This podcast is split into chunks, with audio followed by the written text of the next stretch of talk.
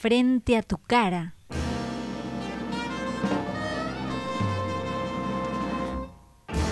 Ubicado estratégicamente para que lo veas.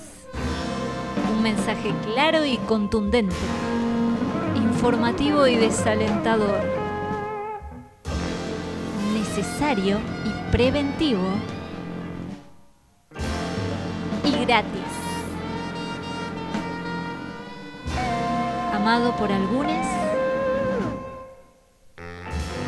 despreciado por otros, etiquetado frontal. Un podcast sobre filosofía y política por León Donaruma para la radio invisible.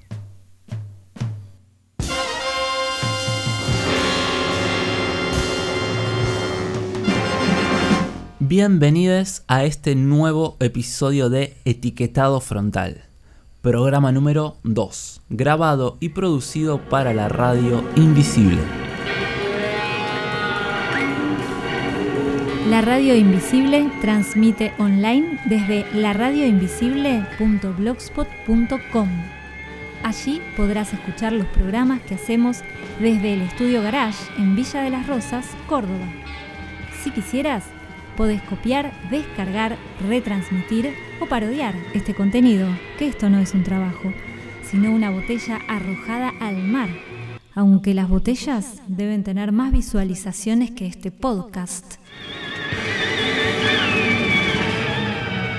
En el episodio anterior estuvimos hablando sobre la crisis de la libertad, donde hicimos dialogar ideas y pensamientos propios con las teorías escritas por el filósofo Byung-Chul Han en su libro Psicopolítica.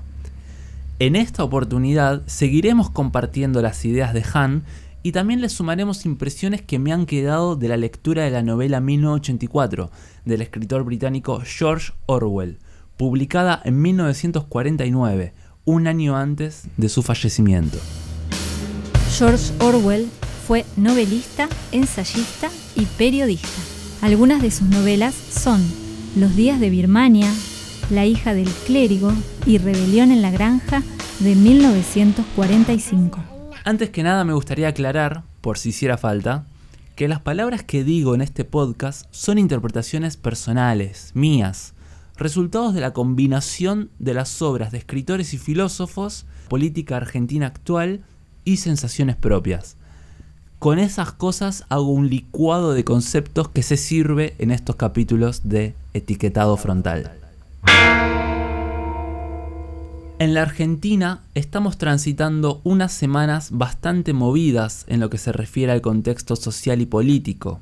Al llegar al primer mes de la presidencia del partido La Libertad Avanza, ya vemos cómo lo que avanza no es tanto la libertad como las cercenaciones de derechos y el empobrecimiento de nuestras vidas.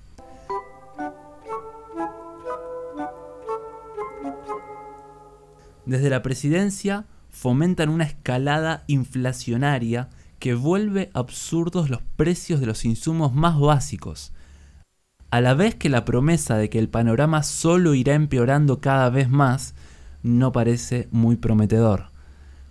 Por suerte la sociedad ha empezado a reaccionar rápidamente y por primera vez en muchos años asistimos a protestas espontáneas y masivas en todo el país en contra del ajuste económico.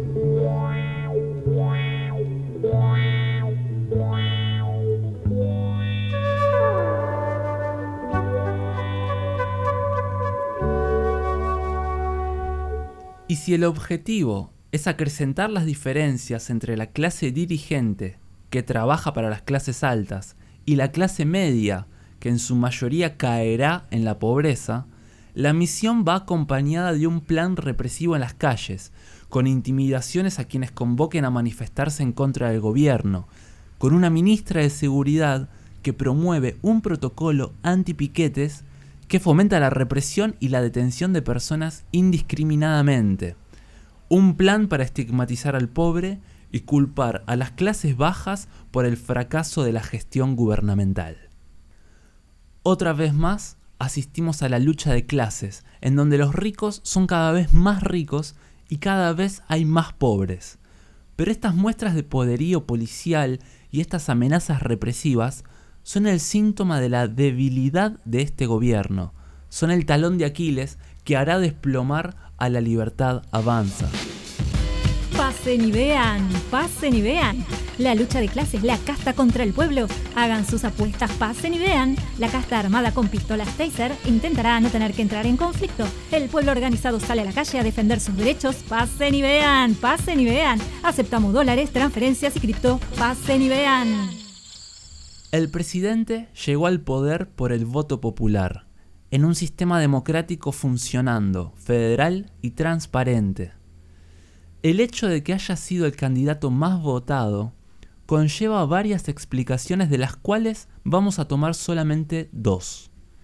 Una es el descontento con los políticos y con la gestión económica del gobierno anterior, del partido Unión por la Patria. La otra razón es la campaña mediática de la libertad avanza, que fue absolutamente exitosa.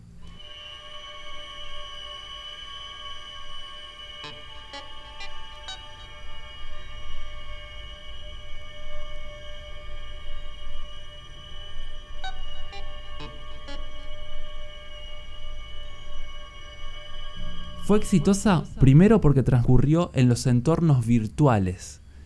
La apuesta fue que el candidato haría campaña desde las pantallas de los celulares. Nada de afiches en las calles, ni grandes caravanas recorriendo el país, ni militantes encabezando actos en las plazas públicas, nada de eso.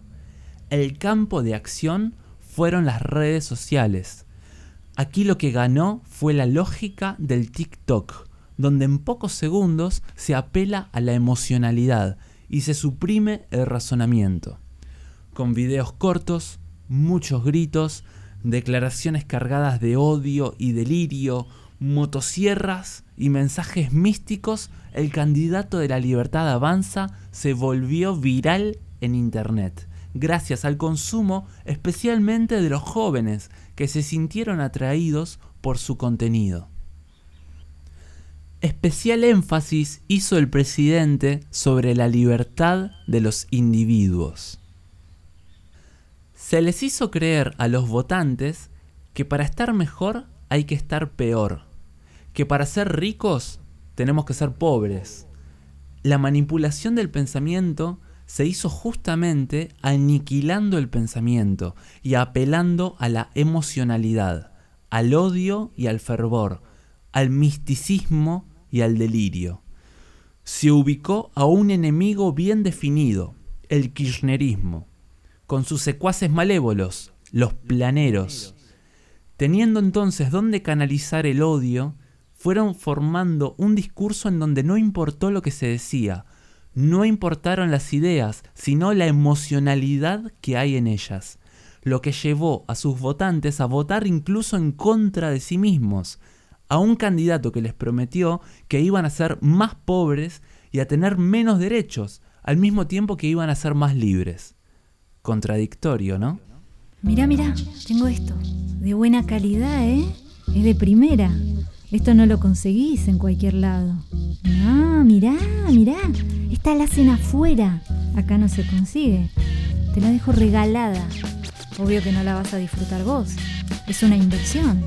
Te la dejo regalada. Que la libertad igual no tiene precio, ¿eh? Esa contradicción discursiva ya nos la anticipó el escritor George Orwell en su novela 1984, escrita en 1948. En la novela se habla del doble piensa, el doble piensa es un método discursivo que utiliza el partido gobernante para que las mentiras pasen por verdades. En el doble piensa, uno puede afirmar dos conceptos contradictorios a la vez, erradicando lo falso y la mentira del lenguaje. El objetivo del doble piensa es suprimir nuestro racionamiento lógico, confundiéndonos sobre qué afirmaciones son verdades y cuáles son mentiras.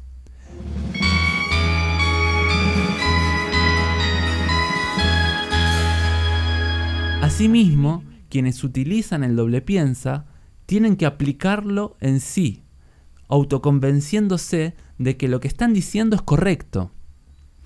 Hemos asistido a muchos ejemplos de doble piensa en dichos y actos del presidente. Por ejemplo, cuando en su campaña se jactaba de que iba a acabar con la casta política, y cuando asume como presidente arma su gabinete con los referentes máximos de esa casta. O cuando el presidente afirmó que antes de subir un impuesto se cortaba un brazo. Y en menos de un mes, desde que asumió, estamos en la antesala de la subida de impuestos más grande de los últimos tiempos.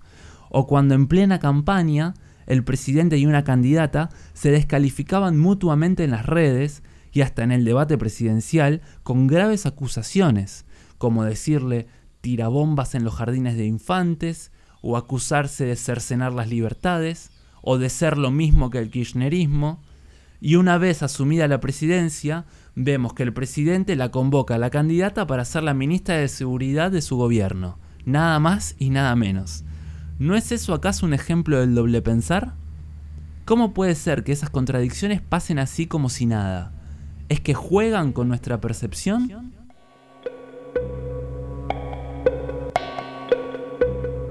Es allí donde radica el verdadero poder que llevó a estos sujetos a ser nuestros gobernantes.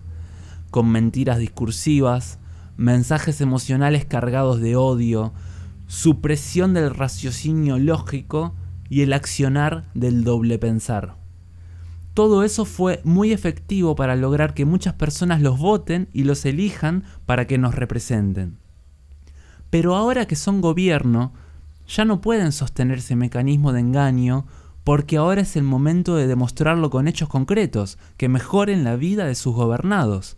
Y en vez de hacerlo, se dedican a empobrecernos y encima a reprimirnos. Y esa es la falla que llevará al presidente a su decadencia, la represión. Y vos, no te reprimas. Escucha La Burbuja Musical, todos los miércoles a las 21 horas por la Radio Invisible. La represión en las manifestaciones, la censura en la libertad de expresión y las encarcelaciones son prácticas muy usadas por los gobiernos débiles para imponer su poder y perpetuar sus mandatos, pero tarde o temprano se convierten en la hendidura por donde el clamor popular logra penetrar y romper el sistema opresor.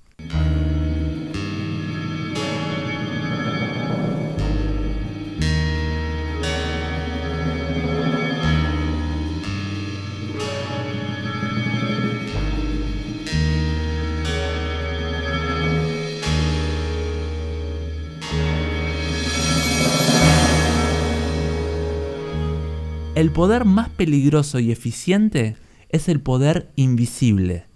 Allí donde no cuestionamos, allí donde no vemos conflicto, se esconde el verdadero poder.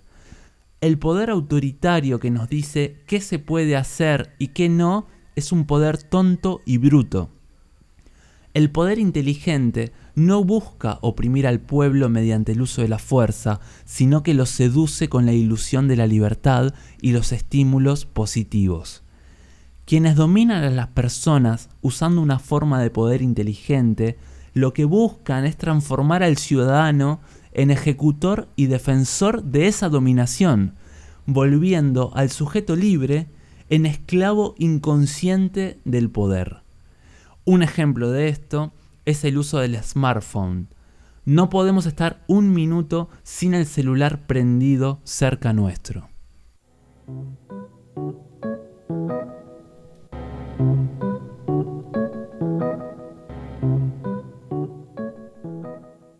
Cuando instalamos las aplicaciones que usamos, las redes sociales, el WhatsApp, el Instagram, el Facebook, le estamos dando voluntariamente permiso a esas aplicaciones para que usen nuestra cámara, nuestro micrófono y que puedan acceder a nuestras bases de datos, a nuestros contactos y a nuestros archivos.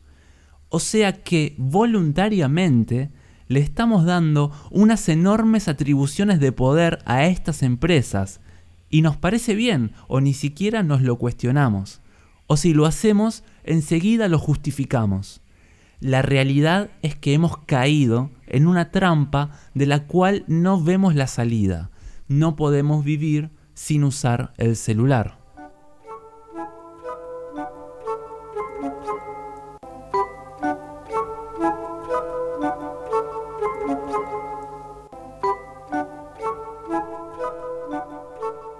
Tenemos una herramienta de vigilancia y monitoreo que nos sigue a todos lados y a la cual cuidamos y adoramos. Eso es una muestra del poder inteligente. A continuación voy a decir una cita de la novela 1984. El mandamiento de los antiguos despotismos era no harás esto y aquello el de los totalitarismos, harás esto y aquello. Y el nuestro es, eres esto. Aquí Orwell escribió sobre la estrategia de dominación del poder del futuro. Esta novela escrita en 1948 anticipó muchas cosas entre ellas el mecanismo por el cual el sistema neoliberal somete a las personas. Ayer tuve una cita, pasé la noche en su casa, hoy se va de viaje. Cerramos comillas. Los viejos mandamientos que nos obligaban a hacer esto o aquello no son tan efectivos como el eres esto, que significa que el sistema de dominación y el sistema de producción funcionan dentro de nuestro ser.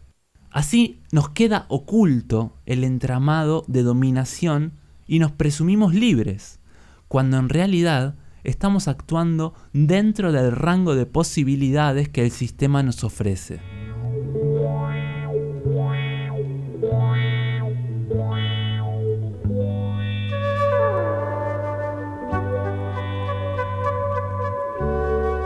Nos han vuelto dependientes del celular, dependientes de las aplicaciones, dependientes de la sobreinformación, dependientes de las pantallas. Mientras tanto, el verdadero poder nos sigue motivando a producir más y mejor, a consumir sin parar y no dejar de sonreír. Somos esclavos de nuestros perfiles virtuales, en donde nos mostramos sonrientes y productivos, viajeros y aventureros, creativos y enamorados. La seriedad y la quietud están mal vistas en Instagram. Las reflexiones tranquilas no sirven al TikTok. La escritura nutrida queda afuera de un tweet. Estamos en el capitalismo del me gusta dependientes de la aceptación de los demás en los entornos virtuales, consumidores y trabajadores a tiempo completo. Vuelvo a citar la novela 1984. El verdadero poder no es el poder sobre las cosas, sino sobre las personas.